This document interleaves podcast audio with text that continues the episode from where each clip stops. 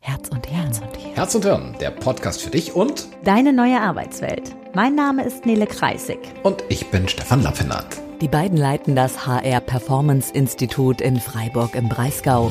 Gemeinsam mit ihrem Team entwickeln sie Organisations- und Führungskulturen, in denen der Spagat zwischen Kennzahlenfokus und Menschlichkeit gelingt. Herz und Hirn. Und bei den Entscheidungen jeden Tag in dieser neuen Arbeitswelt geht es genau um diesen Zweiklang.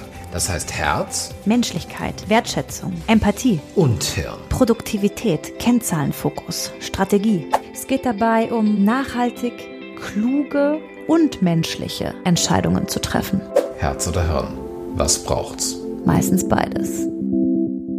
Herzlich willkommen zu unserer neuen Folge, warum es Bullshit ist, andere ändern zu wollen.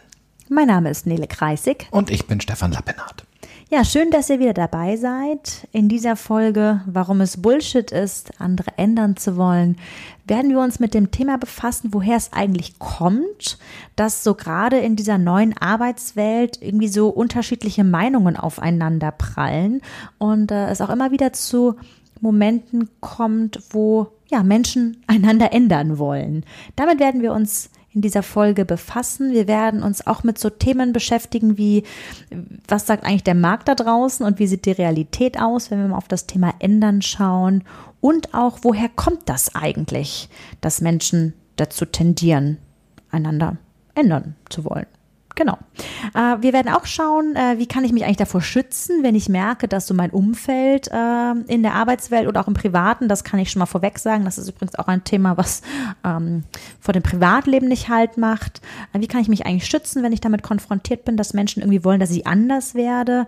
Und auch, ähm, wenn ich mich selbst immer mal wieder dabei erwische, so Hand aufs Herz, dass ich selber vielleicht, ähm, ja, immer mal wieder dazu tendiere, andere Menschen ändern zu wollen.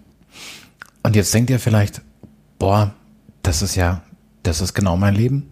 Das ist genau, das ist genau, was ich erlebe, dass irgendwie meine Partnerin, mein Partner da mich ändern wollen, meine Eltern mich ändern wollen, Freunde, Bekannte und natürlich auch noch die Führungskraft.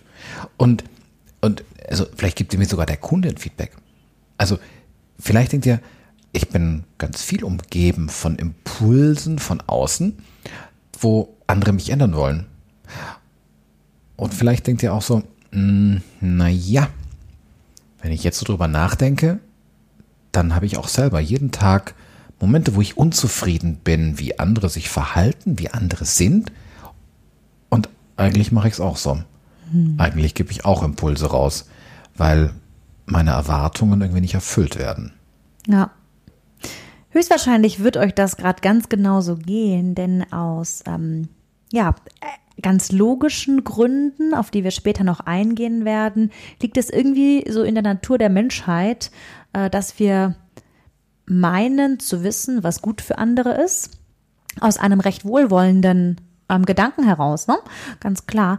Aber da ergibt sich natürlich, und wir möchten den Fokus jetzt schon auf die Arbeitswelt machen, ergibt sich da sicherlich die ein oder andere Fragestellung zu. Die Challenge. Ja, wenn wir jetzt uns genau diese Welt anschauen, die neue Arbeitswelt, ähm, da erleben wir, Stefan und ich, äh, immer wieder, dass so mindestens zwei recht polarisierende Meinungen aufeinandertreffen.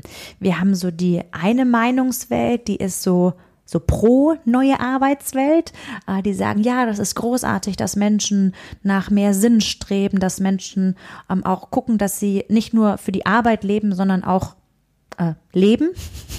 äh, ne? Es gibt Menschen, die schon das Wort Work-Life-Balance gar nicht mehr haben wollen, weil sie sagen, boah, das klingt so, als sei das eine nicht mit dem anderen verbunden und die anderen sagen, ja, aber eine Balance, das spricht ja auch nicht für die Welt, in der wir eigentlich sind. Ähm, also es gibt so diese eine Welt, die ähm, sehr positiv mit diesem neuen Arbeitswelt, Klima und diesem Kulturwandel, der damit verbunden ist, umgehen. Und auch Menschen aus dieser Welt wollen ändern. Und zwar gerne die, ja, ich nenne sie einfach mal die Bewohner der alten Welt. die haben sich jetzt ja auch mal anzupassen. Also muss man jetzt auch mal gucken hier. Draußen passiert ganz viel. Also ändert euch mal bitte, passt euch mal da bitte an. Werdet doch mal ein bisschen moderner. Ja, genau. Und ähm, diese Änderungsimpulse, die stoßen jetzt natürlich in dieser alten Welt nicht durchgängig auf äh, Wohlwollen und äh, Freude. Ja. Denn auch in der, jetzt nehmen wir jetzt gerade mal die alte Welt, auch in der alten Welt gibt es ja genau den gleichen Punkt im Sinne von, jetzt ändert ihr euch mal, jetzt guckt doch mal, das hat früher auch funktioniert, jetzt passt euch doch mal eher an uns an. Denn, auch ein Satz, den wir immer wieder hören, das ist jetzt hier gerade nur so ein Trend mit New Work und so, ne? Das ist etwas, das wird wieder verpuffen. Und ja, jetzt sind das hier vielleicht mal so ein paar Jahre, wo irgendwie Menschen nach Sinn streben, aber die werden schon wieder zur Vernunft kommen. Denn eigentlich geht es ja um was anderes, nämlich um ordentlich was zu schaffen. Genau. Und dann stehen sich diese beiden Lager gerne gegenüber und beide so mit verschränkten Armen im Sinne von so jetzt, jetzt ändert euch mal. Und wenn wir noch einen Schritt weiter denken, dann geht es nicht nur mal darum, nicht, um, nicht nur darum, dass ich andere ändern will, sondern wenn wir so drauf gucken, ich glaube, dass wir Menschen generell so den Trend haben, dass sich doch bitte unser Umfeld ändern soll. Ja. Also wir sind unzufrieden mit dem, was da draußen ist. Wir sind unzufrieden mit dem Markt, einem Produkt, einer Dienstleistung, was auch immer. Und da draußen möge sich doch mal was ändern. Nur ich selber nicht. Das ist ja sowieso viel einfacher, ne? wenn ich irgendwie dieses Thema, jetzt werd doch mal anders, auf jemanden anderen schiebe, äh, als auf mich selbst. Ne? Weil jeder weiß ja, dass Ändern echt nicht leicht ist. Gerade so haben wir schon routinierte, eingespielte Verhaltensweisen. Also wenn ich von anderen erwarte, dass die sich ändern, weiß ich erstmal, dass es für mich weniger anstrengend ist. Äh, bin aber, und das ist so meine persönliche Meinung dazu, damit extrem unfair den anderen gegenüber. Da gibt es ja so einen, so einen coolen Cartoon, vielleicht äh, kennt den der eine oder die andere. Ähm, da so ein, so ein großer Redner, eine große Veranstaltung und der Redner ähm, ruft ins Mikro, Who wants change? Wer möchte Veränderung? Und die Menge tobt und jubelt und alle reißen die Arme nach oben. Ich will, ich will, ja. Und dann fragt er, Who wants to change? Wer möchte sich ändern? Und die Menge schweigt. Schweigen, ja. Und dann so der, ich glaube, so ein Arm ragt ja. hoch. Und wenn ihr euch da vielleicht gerade wiedererkennt, dann macht euch ganz locker, das ist vollkommen normal. Ihr seid Menschen. Ja, ich mag noch mal kurz ähm, auf was zurückkommen, Stefan, was du gerade sagtest, dass du diese beiden, ähm, du hast es gerade Lager, sagt man eigentlich Lager oder Läger, das weiß ich mal gar nicht. Aber ihr wisst, was ich meine, diese beiden Welten, dass diese voreinander stehen, äh, mit verschränkten Armen und einander irgendwie komisch finden. Ne? Ähm, was mir jetzt gerade noch mal ganz wichtig ist, also das ist natürlich nicht immer so ein explizites Voreinander mit verschränkten Armen stehen. Ne? Das sind auch Dinge, die so ganz ganz im Stillen passieren, wo vielleicht gar nicht drüber geredet wird. Da wird nur äh, manchmal drüber geflüstert, manchmal wird gelästert. Ähm, aber das sind oft Dinge, die so zwischen den Zeilen stattfinden, wo ich dann vielleicht merke an Blicken oder an, an Körpersprache, ähm, dass ich, ja, dass da, dass da irgendwie noch nicht so der gemeinsame Nenner gefunden wurde. Ne? Und da finde ich auch, ähm, muss man ganz arg unterscheiden zwischen so einer so einer neugierigen Haltung des, oh, da, da kommt jemand aus einer anderen Welt und ähm, mit einem wohlwollenden, neutralen, neugierigen Blick draufzuschauen und zu sagen, hey, da ist jemand anders als ich. Und das gar nicht jetzt in irgendein, oh, das ist aber schlecht oder das ist aber besonders gut, sondern das recht wertungsfrei wahrzunehmen, dass jemand irgendwie anders ist. Ja, und dieses wertungsfrei wahrnehmen, da liegt, glaube ich, auch die Herausforderung drin. Denn was begegnet uns ganz oft so, eine erste Stufe ist so ein, so ein Fragezeichen, so ein Satzzeichen, ein Fragezeichen. So ein Unverständnis. Man beobachtet, man nimmt etwas wahr, man denkt so, okay, wie, wie, wie kann man nur so sein? Wie kann man sich nur so verhalten? Und dabei ist es vollkommen egal, ob es um einen Aspekt im Privatleben geht. Wie kann man nur so keine Ahnung, das Wochenende planen, eine Beziehung führen. In den Urlaub fahren, in wie Urlaub. nach Mallorca. So, da fährt man doch nicht in den Urlaub hin. Oder, oder gerade. Oh, genau. Oder wie ihr macht einen Abenteuerurlaub und lasst euch dann impfen. Das ist doch gar, nicht, gar kein Abenteuer. Also ein Fragezeichen. Und natürlich auch im beruflichen Kontext so, wie kann man so mit seinen Kolleginnen und Kollegen umgehen, Team führen, wie kann man so ein Produkt einführen, wie kann man so einen Prozess gestalten. Und dieses Unverständnis, das ist erstmal, zumindest wenn wir unsere Mimik so im Griff haben und man uns unser Unverständnis nicht direkt im Gesicht ansehen kann, so ein Unverständnis passiert erstmal vermeintlich nur in uns. Mhm.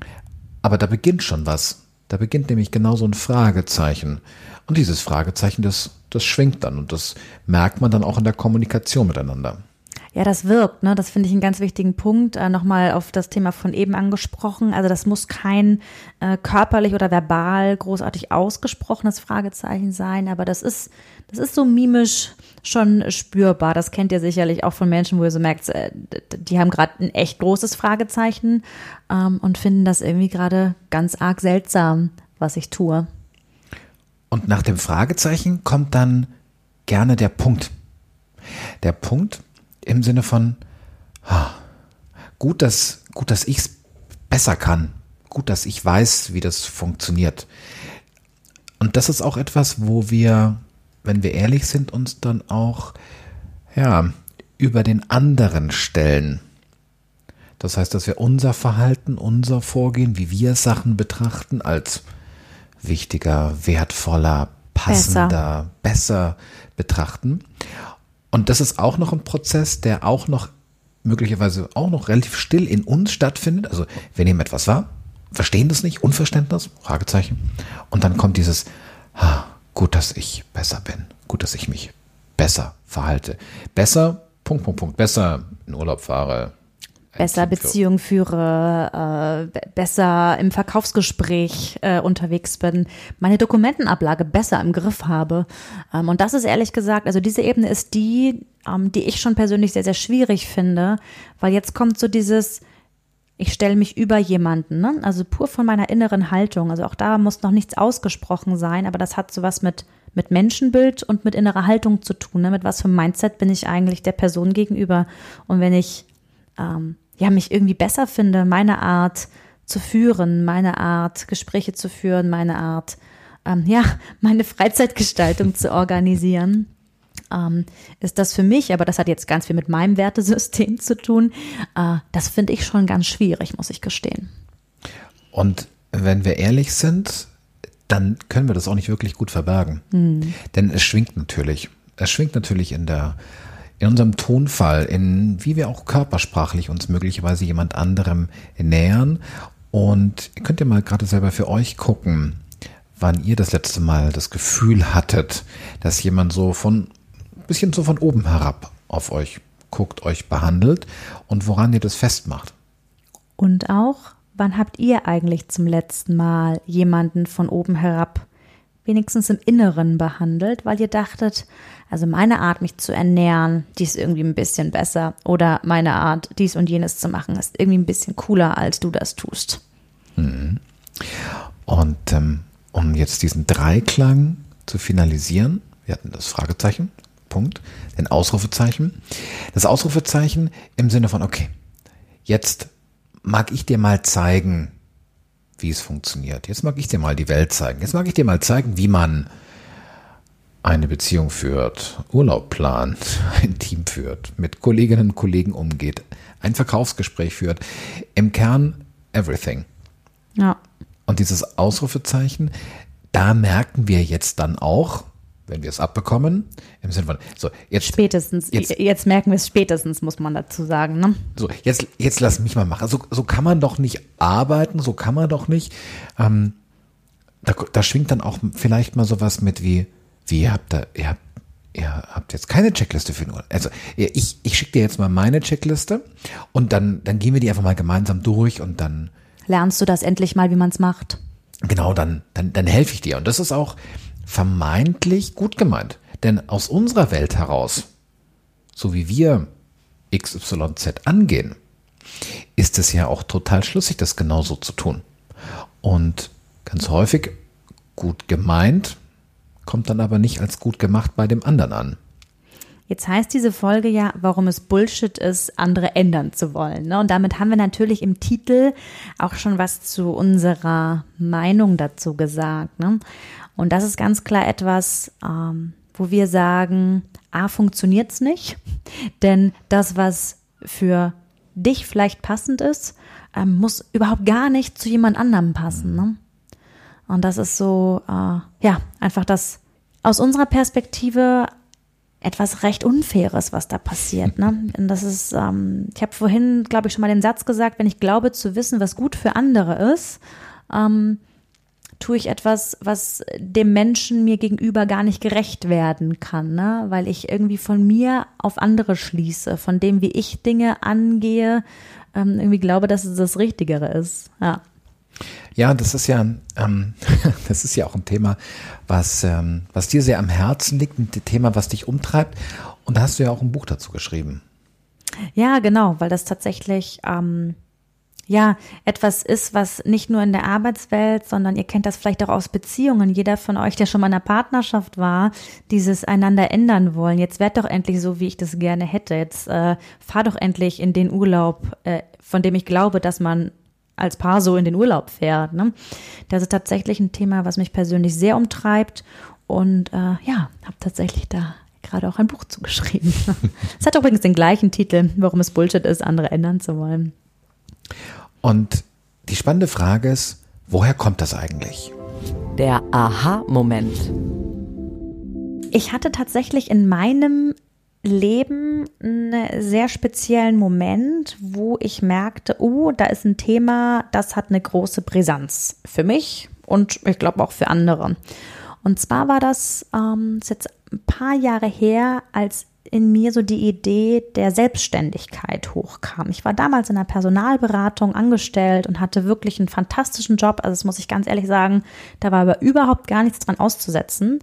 Ähm, ich war da zufrieden und ich habe aus der Zufriedenheit heraus äh, eine Idee entwickelt, nämlich ähm, in der äh, vorletzten Folge haben wir über den Zweck der Existenz gesprochen. Das war so ziemlich genau diese Phase in meinem Leben, wo ich mich immer mehr damit auseinandergesetzt habe, wofür bin ich eigentlich hier und wie äh, kann ich noch doller so leben und arbeiten, dass ich den Zweck, für den ich glaube, dass ich hier bin, dass ich den besser ausleben kann. Und äh, genau, dann habe ich äh, die Entscheidung getroffen, dass ich mich jetzt selbstständig machen möchte.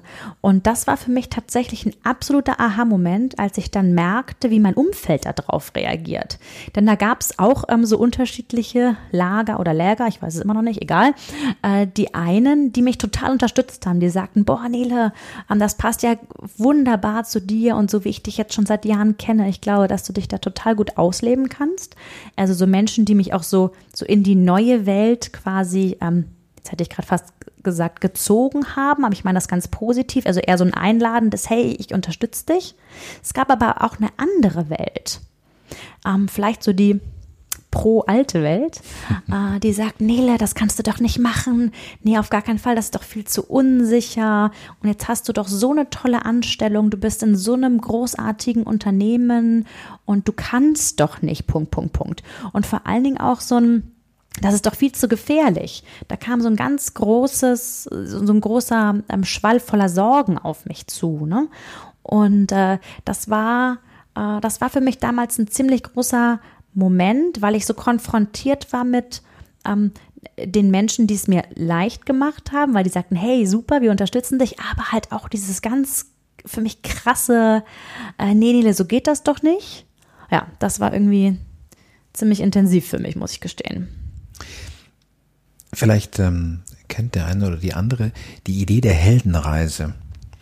Ähm, Geschichte der Heldenreise ist so der Grundgedanke, dass man ähm, alle alle großen bekannten Filme oder Romane, dass die so eine Grundstruktur haben.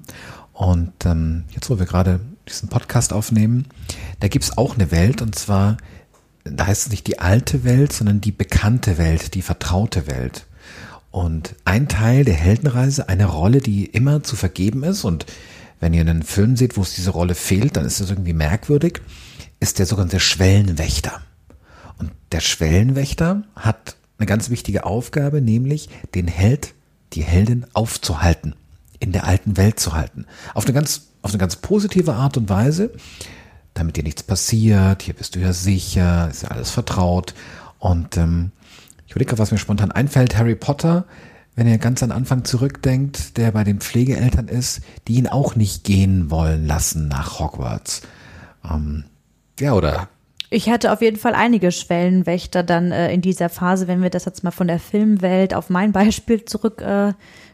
Äh, da gab es einige, die ja sich Sorgen gemacht haben auch. Ne? Wobei ich mir mal gar nicht sicher bin, ob das nur äh, in diesem Fall Sorgen waren, sondern vielleicht auch so ein, ich kann mir das gar nicht vorstellen. Ähm, so, ähm, die, ich kann mir gar nicht vorstellen, dass das für dich wirklich das Richtige sein kann. Ne? Also gar nicht so ein aktives, ich mache mir jetzt Sorgen, deshalb glaube ich, dass ich dich schützen möchte oder ich möchte dich schützen mit meinem Dagegenreden, sondern auch eher so ein, es gelingt mir nicht, mich in deine Welt rein zu versetzen. Ich glaube, dass dann tatsächlich auch ganz oft eine, eine, eine Projektion entsteht. Mhm. Im Sinne von, also zwei Varianten. Die eine Variante, ich kann es mir gar nicht vorstellen. Also jetzt, mhm. jetzt bin ich ja seit, seit, seit 25 Jahren bei der Bank und also Selbstständigkeit, ich kenne auch gar keine Selbstständigen. Mhm. Also das ist irgendwie eine ganz merkwürdige Welt. Also kann ich mir gar nicht vorstellen, ich kann mir nicht vorstellen, dass ich darin glücklich werden könnte. Und das projiziere ich jetzt auf dich rüber. Das ist ein ganz wichtiger Punkt, denn ich habe damals auch ganz oft gehört und ich höre es immer noch, boah Nele, das war so mutig, dass du damals gekündigt hast und dich in diese große Unbekannte der Selbstständigkeit gestürzt hast.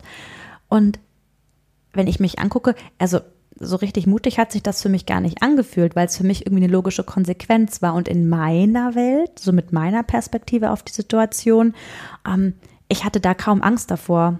Weil ich allerdings auch, und jetzt hier wieder meine Welt, ne, weil ich damals so dachte, naja, was ist das Schlimmste, was passieren kann? Es klappt nicht und dass ich mich halt wieder irgendwo anstelle. Ne? Also ich bin da äh, recht furchtlos dran gegangen, sondern eher mit so einer fast schon kindlichen Neugierde, ach, ich probiere das jetzt mal aus.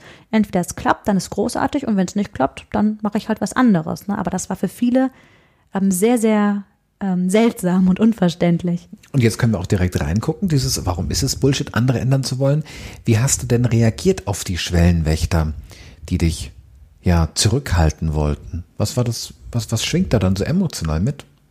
Ähm, bei einigen war ich richtig verletzt, ähm, weil ich mir, das merkte ich dann so, so im Nachhinein, dass ich einen anderen Wunsch eigentlich hatte an mein Umfeld. Ne? Also mir hätte es damals gut getan, wenn, wenn ich noch mehr Nährboden für diese, diese Veränderungsidee, die da gerade in mir war, ne? wenn ich dafür noch mehr Unterstützung bekommen hätte. Denn ähm, ich habe die Menschen ja auch sehr lieb, die das damals äh, so zu mir gesagt haben. Und das war schon, war schon für mich schwierig. Ähm, aber wie ich damit umgegangen bin, äh, das war jetzt, das habe ich glaube ich auch schon in einer Folge mal kurz erwähnt, dass ich mich dann eher zurückgezogen habe. Ne? Ja. Und vielleicht ist es dann sogar clever gewesen, denn dieses, warum es Bullshit ist, andere ändern zu wollen, gilt natürlich auch in die andere Richtung. Weil jetzt kann es natürlich sein, dass jetzt die Heldin, der Held versucht, den Schwellenwächter zu überzeugen, dass der vielleicht sogar noch mitkommt. Mhm. Und auch das ist natürlich total schwierig. Was passiert denn jetzt, wenn ich jetzt hier mich mit meiner Freundin aus der Bank da auseinandersetze und jetzt versuche ich meins auf die überzustülpen? Was passiert, wenn ich die versuche zu ändern? Und dann kann Rückzug vielleicht cleverer sein. Was hast du eigentlich, hast, hast du versucht, die irgendwie mit, mitzuziehen? Also ich, jetzt wo du das sagst, also ich habe das schon argumentativ probiert zu erklären, ähm, merkte dann allerdings, dass ich recht schnell meine Grenzen gestoßen bin, denn das ist etwas, das kann man kognitiv oder überhaupt solche großen Lebensentscheidungen, ne, die kann man kognitiv wahrscheinlich ganz schlau erklären, aber um, ähm, wie sich das anfühlt, ist mir total schwer gefallen zu erklären. Also zu erklären funktioniert vielleicht noch, aber wie will man denn die eigene Gefühlswelt nachfühlbar machen? Das funktioniert ja gar nicht. Deshalb jetzt, wo du es sagst, also ich ähm, habe das sicherlich an der einen oder anderen Stelle probiert, habe aber recht schnell gemerkt, okay, funktioniert nicht. Und dann war es mir ehrlich gesagt auch zu anstrengend, denn ähm, ja, es war ja irgendwie meine, meine Welt, ne? Aber hätte, hätte mir auch leichter ähm, gemacht werden können. Das kennt aber jeder, ne? Also jeder, der schon mal eine Entscheidung getroffen hat, die so ein bisschen anders ist, die ein bisschen anders ist als die Welt, in der ich irgendwie bin oder war, ähm, entweder eine Entscheidung selbst getroffen hat oder das Leben hat eine Entscheidung getroffen. Das geht ja auch manchmal in die Richtung, dass man das ganz unfreiwillig äh, mit Situationen konfrontiert wird, die ja vielleicht nicht so konventionell sind oder einfach in dem in dem Milieu, in dem man gerade lebt und aufgewachsen ist, dass da einfach irgendwie anders ist, irgendwie raussticht. Ne? Mhm. Und da ist es, glaube ich, eine ganz wichtige Frage, sich zu überlegen, was will ich mit einer, mit meiner Energie machen? Also gibt ja Menschen, die entwickeln dann so einen missionarischen Eifer, missionieren, das heißt versuchen von einer Idee zu überzeugen und arbeiten sich möglicherweise dabei völlig auf. Ja. Und eigentlich brauchst du selber die Kraft, um deinen neuen Weg zu gehen, um in der neuen Welt mit den Anforderungen, die dann neu auf dich zukommen, umzugehen. Und du hast ja gerade beide Perspektiven auch genannt. Ich glaube, das zeigt es ganz gut, dass wir selber merken, wie reagieren wir da drauf auf man will uns ändern. Was kriegen wir da an Gefühlen? Wie, wie offen oder eben nicht gehen wir damit um? Als auch, wenn wir versuchen, andere zu ändern, was kommt uns da entgegen? Mhm. Und ähm, ja, und das führt dann dazu, dass wir möglicherweise ja was ganz anderes lernen müssen. Worum geht es eigentlich? Ja, spannende Frage. Woher kommt das eigentlich, dass Menschen irgendwie ähm, dazu tendieren, einander ändern zu wollen? Jetzt äh, können wir Beispiele aus dem Privatleben hinzuziehen. Wir können auch wieder in die, in die Arbeitswelt gucken. Ne? Woher, woher kommt das eigentlich? Und ich glaube, einer der Gründe ist, dass ja jeder von uns hat eine Sicht auf die Welt. Und zwar seine eigene. Gibt es so einen schönen Fachbegriff dafür, den sogenannten Konstruktivismus. Das heißt, wir konstruieren uns unsere Welt. Es gibt eben nicht eine objektive Welt im Sinne von das ist so, sondern ich gucke durch meine Brille da drauf, ich gucke durch meine Augen da drauf. Und ähm, so ein Klassiker ist, keine Ahnung, vielleicht kennt ihr das, dass ihr mit dem, mit ähm, Freunden, ihr wart im Kino gewesen und unterhaltet euch über den Film. Und dann sagt der eine Mensch, hast du, kannst du dich an die Szene erinnern mit XY? Und dann sagt so, nee, habe ich gar nicht wahrgenommen. Aber ähm, direkt danach das mit dem Auto. Welchem Auto? Und wenn man so diesem Gespräch folgt, könnte man meinen, die beiden waren in zwei verschiedenen Kinofilmen gewesen. Waren sie aber nicht. Und das kennt ihr vielleicht auch aus dem Berufsleben. Da geht es um ein Meeting und in dem Meeting gab es einen Aufreger. Also vermeintlich gab es einen Aufreger. Denn eigentlich gibt es die eine Kollegin, die sagt, ja, das kann man gar nicht machen. Also die hat sich tatsächlich aufgeregt. Mhm. Und die andere Kollegin sagt, ich weiß gar nicht, was du hast. Mhm. Habe ich gar nicht so gehört. Habe ich gar nicht so verstanden. Ja. Und da denken wir oft, dass wir Dinge objektiv sehen und analysieren können.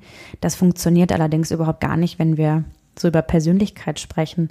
Und ich glaube, dafür lohnt es sich einmal kurz drauf zu gucken, warum sind wir eigentlich, wie wir sind und warum, um in deinem Beispiel zu bleiben, woher kommt das eigentlich, dass ähm, eine, einige im Kinofilm die Szene mit dem Auto wahrnehmen, sich merken und dann auch darüber reden und andere sitzen im gleichen Film und wenn wir davon ausgehen, dass sie nicht am Handy rumgedaddelt haben, äh, äh, kriegen, also äh, auf jeden Fall hat diese Szene für die Person gar keine Relevanz. Ne? Und äh, da mag ich mal einen ganz kleinen Exkurs reinmachen, das werden wir auf jeden Fall nochmal in einer der folgenden Folgen ähm, intensiver behandeln. Aber wenn wir mal drauf schauen, warum bist du, Stefan, eigentlich wie du bist und warum bin ich, wie ich bin? Und ich kann euch ähm, versichern, wir sind super unterschiedlich, auch wenn wir ähm, große Gemeinsamkeiten haben. Aber Stefan und ich, äh, vielleicht habt ihr es auch schon gemerkt, wir haben schon echt unsere Unterschiedlichkeit. Und warum seid ihr, du, äh, der oder die gerade zuhört, warum bist du, wie du bist? So, und äh, da finde ich, lohnt sich mal kurz drauf zu schauen, wie sich Persönlichkeit eigentlich entwickelt. Und da gibt es immer, also ganz stark vereinfacht, gibt es immer einen Teil der Persönlichkeit, der kommt mit dem genetischen Material zu uns. Das sind so die Aspekte der Persönlichkeit, die sind irgendwie so, wie sie sind. So, und dann gibt es einen Teil der Persönlichkeit, der wird dadurch geprägt, zum Beispiel wo, wann und wie wir aufgewachsen sind. Das heißt, da haben wir eher so diesen prägenden kulturellen Aspekt. Und äh, diese beiden, diese beiden Stränge, also so Genetik und ähm, Kultur, die führen dazu, dass wir sind, wie wir sind. Und da merkt ihr schon, ne, gerade so dieser, dieser Erfahrungsaspekt, dieser kulturelle Aspekt, der hört ja nie auf. Also wenn wir von lebenslangem Lernen sprechen, dann liegt das unter anderem daran, dass sich Persönlichkeit im Laufe des Lebens weiterentwickeln kann, dass Lernen möglich ist, allerdings immer unter Berücksichtigung dieses auch sehr stabilen genetischen Teils. Ne? Und allein dadurch gibt es Rahmenbedingungen, Lebensmodelle, Jobs, Unternehmen, Kulturkreise, in denen ich mich wohler fühle und andere wiederum, in denen ich mich nicht so wohl fühle. Dazu gibt es auch so ein ganz, ein ganz tolles Zitat von, spannende Frage, wie man sie ausspricht, ähm, Annes Nin. Sie sagt, wir packen es mal in die Shownotes, also wenn man es liest, dann. Äh Und ähm, sie sagt, wir sehen die Welt nicht, wie sie ist. Also die Welt. Wir sehen die Welt, wie wir sind. Und das mhm. greift genau diesen Aspekt auf. Die Unterschiedlichkeit unserer Persönlichkeit. Diese Komponente aus der Natur, sehr stark stabil, und die Komponente aus unserer Prägung, aus der Kultur, führen dazu, dass wir einfach unterschiedlich sind. Und genau mit dieser Unterschiedlichkeit, mit der begegnen wir der Welt da draußen. Und ähm, ich habe gerade den Aspekt von Kultur angesprochen. Manchmal glaubt man ja, dass man schon in einem anderen Kulturkreis gelandet ist, wenn man sich mit jemandem unterhält, der irgendwie 20 Jahre jünger ist. Unbedingt. Also wenn wir da mal so in die Unternehmenswelt reingucken, ich weiß nicht, ähm, vielleicht habt ihr schon mal von der berühmten Generation Y, Generation Y gehört oder auch der nachfolgenden Generation, Generation Z, die äh, im Unternehmen ähm, manchmal und jetzt auch hier wieder so von, von unterschiedlichen Welten gesprochen, ähm, belächelt werden oder, also gerade bei der Generation Y, ähm, da, da, bin ich übrigens ähm, selber Vertreterin. Generation Y sind so, gibt so unterschiedliche Quellen. Ähm, aber ich beziehe mich äh, immer gerne auf ein Buch von Martina Mangelsdorf. Ähm, schreibe ich auch nochmal in die Show Notes rein. Das heißt von Babyboomer bis Generation Z. Ähm, da da geht es im Endeffekt darum, dass Generationen in unterschiedliche Cluster gepackt werden. Denn wenn man mal schaut, was eine Generation ausmacht, dann geht es ähm, ganz grob darum, dass eine, eine Gruppe von Menschen ähm, vergleichbare prägende Einflüsse hat in Bezug auf technologische, weltpolitische, ähm, ja, einfach Einflüsse. Ne? Und in diesen, dieser Generationenbetrachtung bin ich Vertreterin der Generation Y, Stefan, du bist der Vertreter der Generation X. Ähm, da geht es jetzt im Endeffekt darum, dass man schauen muss, in, in was für einer Zeit hatte ich eigentlich meine prägenden Jahre? So, und ähm, wenn du jetzt äh, völlig zu Recht, Stefan, sagst, da tritt, kommt jetzt vielleicht jemand aus der Generation Babyboomer, kommt jetzt ähm, in, in der Arbeitswelt auf so eine typische Generation Y-Persönlichkeit, dann ist klar, dass Babyboomer so Geburtenjahrgang ungefähr 1946 bis 1964 ähm, die sind natürlich anders aufgewachsen. Ne? Da war ähm, schnelles Vorankommen, Karrieremöglichkeiten. Äh, da ging es darum, schnell viel Geld zu verdienen. Es war eine hohe Leistungsorientierung, die auch sein musste, ne? so in der, in der Nachkriegszeit. Also da ging es um ganz andere Themen, als wenn ich so daran denke, ich bin Jahrgang 85, wenn ich daran denke, als ich irgendwie so Berufswahl hatte, ich hatte schon unglaublich viele Möglichkeiten und bin auch so ganz, ganz sicher aufgewachsen. Ne? Also bei mir war es damals so, ja, ich werde schon irgendeinen coolen Job finden und ich bin da ja sehr sorgenfrei irgendwie auch mit umgegangen, ne? Äh, weil ich ein Kind war, was immer einen vollen Kühlschrank hatte, weil ich schon zu der Generation gehörte, wo die Familie ähm, regelmäßig in den Urlaub fahren konnte, ne, wo ich auch schon mitbestimmen konnte als, als kleines Mädchen. Ne? Also das ist ein ganz anderer Erziehungstrend damals ja irgendwie gewesen. Und das macht schon was aus. Und wenn diese Generationen jetzt im Unternehmen aufeinandertreffen, vielleicht manchmal mit 20 Jahren Unterschied, dann kann das durchaus dazu führen, dass dann die Erfahrenen zu den Jüngeren sagen, oh Mensch, also jetzt werd doch endlich mal so wie wir hier, ne? Das geht doch nicht. Und äh, jetzt hier diese ganze Sinnsuche, was, was ist das eigentlich für eine Albernheit? Ähm, darum geht's doch gar nicht im Leben. Es geht doch darum, dass man hier ordentlich was wegreißt, ne? Und was ich immer ganz spannend finde, also so ein, so ein Klassiker in der Führungskräfteentwicklung, dann ähm, mache ich gerade ein Beispiel und dann spreche ich von der Disco. Genau, Nele lacht schon.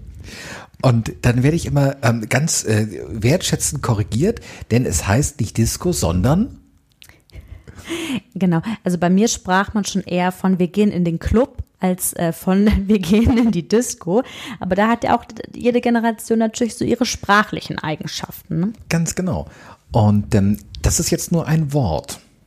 Und jetzt könnt ihr mal kurz überlegen, mit welchen ja, mit welchen Sprüchen, mit welchen Lebensweisheiten bin ich eigentlich groß geworden? Und ähm, wenn ich jetzt mal bei mir krame, ähm, ein Satz von meiner Oma, den, den sie ganz oft verwendet hat, der ein ganz typischer ihrer Generation war. Wenn, ja, wenn ich irgendwie am Rummäkeln war, weil irgendwie äh, auf dem Schulbrot damals nicht die Wunschwurst drauf war, dann kam von der Oma der Satz, altes Brot ist nicht hart. Kein Brot haben, das ist hart. Und das war für mich als, als Schüler, äh, also ich habe den Satz also rein grammatikalisch und innerlich verstanden, aber genau wie du gesagt hast mit dem vollen Kühlschrank, nicht, nicht wirklich, nicht wirklich vorstellbar, wie das, was sie genau mit keinem Brot haben, ist hart meint. Aber damit hat sie natürlich völlig aus ihrer Lebenswirklichkeit gesprochen. Und ähm, einfach mal zu gucken, mit welcher, mit welchen Zitaten bin ich so groß geworden? Und jetzt mal kurz überlegen, so, hier mein Kollege, mein Kollege im Team, der irgendwie 10, 15, 20 Jahre älter ist, den mal zu fragen, mit welchen Lebenszeiten, Lebensweisheiten bist du eigentlich groß geworden? Oder die Führungskraft zu fragen. Noch spannender ist es, wenn ähm, so ein Klassiker, da kommt eine junge Führungskraft ins Unternehmen und steht vor der spannenden Herausforderung, ein Team zu übernehmen, in dem ja ältere Kolleginnen und Kollegen drin sind. Und hier geht es jetzt nur um solche Lebensweisheiten. Die haben eine Auswirkung auf das Miteinander. Ich mag jetzt auch gar nicht zu arg auf ähm, unterschiedliches Alter reduzieren, denn dann, das ist nur, nur eine Seite eines sehr vielfältigen Buches. Ne? Es geht nicht nur um Alter, es geht auch um ähm, ein Beispiel. Ne? Ich bin von Hamburg nach Freiburg gezogen. Alleine dieses, der Unterschied einer, wo komme ich eigentlich her? Und auch das kennt ihr, da kommt jemand aus einer ganz anderen Stadt. Ähm, das muss nicht das Alter sein, das können auch andere Weltanschauungen sein, die durch ganz ja, andere Themen ähm, hervorgerufen wurden oder unterschiedliche religiöse oder was auch immer ähm, Meinungen, die es einfach so geben kann. Ne? Und ich finde da einfach die ganz große Frage, die man sich immer wieder stellen kann, wie oft finde ich jemand anderen eigentlich seltsam, einfach nur, weil die Person anders ist als ich, weil sie vielleicht in einer anderen Zeit, in einer anderen Umgebung aufgewachsen ist. Und ähm, um nochmal in diesem ähm, Modell zu bleiben, von dem Stefan vorhin sprach, mit dem Fragezeichen und dem Punkt und dem Ausrufezeichen, das packen wir übrigens auch nochmal in die Show Notes, dann könnt ihr da nochmal nachlesen, was, ähm, was das genau ist. Äh, da mit einer Neugierde dran zu gehen, ja, aber bitte nicht mit einer Bewertung und mit einem äh, irgendwie ist das besser, wie ich die Welt sehe, als du sie siehst. Ne? Denn das, was dann passiert, ist tatsächlich ja einfach ein intoleranter Umgang miteinander. Und das, was ich daran so gefährlich finde, warum ich auch so viel Leidenschaft in dieses Thema reinstecke, ist, dass es tatsächlich Beziehungen gefährdet. Ne? Ähm, und damit sind Beziehungen im Privatleben gemeint und genauso Beziehungen in der Arbeitswelt. Jetzt kann man natürlich sagen, ja, aber in der Arbeitswelt brauche ich ja keine Beziehungen. Doch, brauche ich. Es geht im, im Kern um den Energieverbrauch im Miteinander. Mhm. Und miteinander, das hast du im Privatleben, das hast du im Freundeskreis und miteinander hast du in, in deinem Job, in deinem Team, mit anderen Teams. Und deswegen finde ich, kann Toleranz auch, auch hier wieder, ich mag ja diesen Punkt, was ist mein persönlicher, was ist mein egoistischer Nutzen? Und Toleranz hat ganz viel Nutzen und einer ist, er macht dein Leben ähm, etwas stressfreier. Du, du hast einfach weniger Reibungsverluste im Umgang mit anderen, weil du sagst okay, okay. Also ich hätte jetzt das Gespräch anders aufgezogen mit dem Kunden. Spannend, wie du das machst. Und das hat was mit einer ganz anderen Haltung zu tun. Und ähm, da gibt es ja dieses eine tolle Kapitel mit dem Zoo des Lebens. Und wenn wir uns vorstellen, äh, stellt euch mal vor, ihr seid im Zoo und ihr würdet einen anderen Besucher sehen und beobachten, wie der irgendwie, keine Ahnung, wie der die Affen mobbt. Dass die irgendwie echt schlechte Schwimmer sind. Ja. Und das macht gar keinen Sinn. Ja. Und ähm, deswegen im Zoo denkst du, okay, cool. Im Zoo wissen wir, das ist schon, da macht eine gewisse grundlegende Neugierde Sinn weil ähm, ja Tiere zu mobben für ihre Spezialfähigkeiten ja macht einfach keinen Sinn und diese Grundhaltung offen und neugierig in den Zoo zu, zu gehen, um eine Vielfalt zu sehen. Genau diese Haltung, die kann natürlich total hilfreich sein. Und das finde ich gerade total schön, Stefan, ähm, wenn ich in den Zoo gehe und von Fähigkeiten, zum Beispiel der Affen, äh, sprechen kann, ne, weil die halt fantastisch klettern können, ähm, dann hat das ja eine ganz positive Betrachtungsweise. Und wenn ich das jetzt wieder auf, ähm, auf die Arbeitswelt übertrage, wenn wir mal drauf schauen, was für einen unglaublich wertvollen Nutzen eigentlich Diversität in Teams hat. Gibt eine sehr interessante Studie von McKinsey zum Thema High Performing Teams, wo es tatsächlich um, ja, je, je vielfältiger ein Team ist, und mit Vielfalt ist jetzt, wie gesagt, nicht nur das Alter gemeint, da geht es auch um ähm, Bildungsabschlüsse, da geht es um ethnische Herkunft, also da, da spielen, es geht natürlich auch um Gender, da spielen sehr viele Aspekte äh, eine Rolle, äh, dass man das als, als ganz große Ressource sehen kann, dass Menschen anders sind und wegzugehen von, äh, jetzt lass uns doch mal, also diese Gleichmacherei, ne? Ähm, das ist das Gegenteil von Nutzung von Vielfalt. Und deshalb finde ich es total toll. Äh, deshalb mag ich da einfach noch einen Schritt weitergehen, es nicht nur als egoistischen Nutzen zu sehen, dass ich mir das Leben irgendwie leichter mache, sondern ich habe noch viel mehr Möglichkeiten dadurch, dass ich zum Beispiel im Team ähm, oder äh, beim Kunden oder wo auch immer diese unterschiedlichen Einflüsse, Meinungen und Weltanschauungen habe, wenn ich es denn schaffe, tolerant mit denen umzugehen. Genau, das ist der, das ist der Schlüssel dazu. Die Vielfalt alleine zu haben, bringt nichts, sie clever einzusetzen. Und Toleranz ist dafür genau ein ganz spannender Punkt.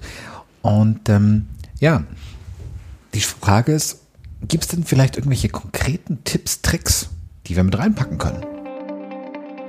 Der Herz und Hirn Podcast. Wir ziehen Bilanz. Jetzt haben wir schon ganz viel zu dem Thema natürlich gesprochen, aber wenn wir jetzt noch mal so ein paar abschließende Tipps mitgeben wollen, dann ähm, wäre so der allererste, den ich für euch habe, wenn ich mal wieder in einer Situation bin, wo ich denke, boah, da ist aber jemand echt irgendwie anders, anstrengend, nervig und ich hätte am liebsten, dass die Person anders ist, dann wäre so mein Tipp, einmal schnell und heftig für mich diesen Ärger auch zulassen und dieses boah, nervig zulassen und dann aber auch gleich einen Haken dran zu machen und mich nicht länger in dieses boah, da ist aber jemand seltsam reinzusteigern. Also einmal kurz ärgern, Haken dran, weiter geht's. So, und jetzt kann ich diesen Ärger nochmal genau auch aufnehmen und überlegen, okay, was genau hat mich eigentlich daran geärgert? Also warum, warum piekst mich etwas? Warum habe ich da eigentlich einen anderen Zugang dazu, ein anderes Vorgehen, einen anderen Blick?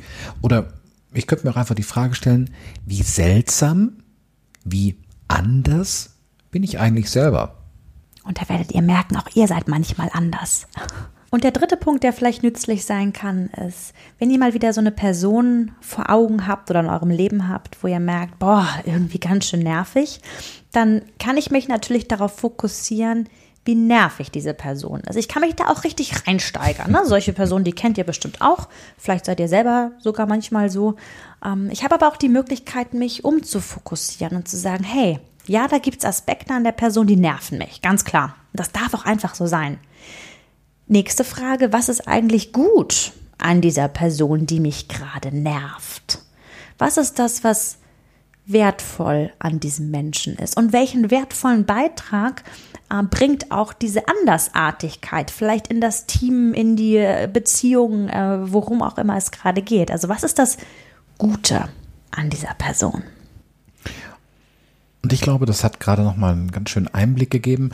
Und ähm, ja, ich habe äh, selber schon das Buch gelesen, warum es Bullshit ist, andere ändern zu wollen. Mhm. Und der Zoo des Lebens, ich gebe es ja zu, ich habe es aus deinem Buch. weil ich auch einfach ein geiles Bild finde. Und ähm, ja, das wollen wir euch einfach gerne ans Herz legen als ähm, ja als Inspiration für einen anderen Umgang mit mir selber, mit anderen, für mehr Toleranz im Miteinander und vor allem ja, um einfach auch mehr Spaß am und im Leben zu haben. Glaube oh ja. kann man so sagen. Ja, das ist äh, tatsächlich, finde ich, ein schönes Ziel, so äh, da besser miteinander umzugehen, damit es einem besser geht. Also wenn ihr tiefer einsteigen wollt, dann könnt ihr ähm, das Buch, das im Gabel Verlag erschien, ich packe es auch nochmal in die Shownotes rein, da könnt ihr dann noch tiefer einsteigen. Und ja, wir freuen uns auf euer Feedback zu dieser Folge. Wir freuen uns mal wieder über eure Geschichten. Äh, schreibt uns gerne unter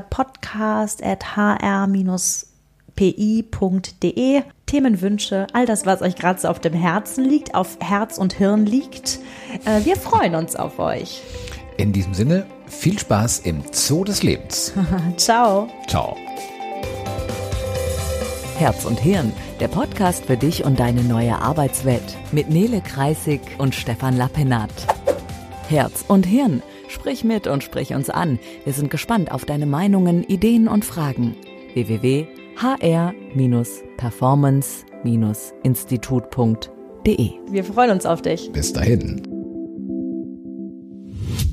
Herz und Hirn, jetzt abonnieren.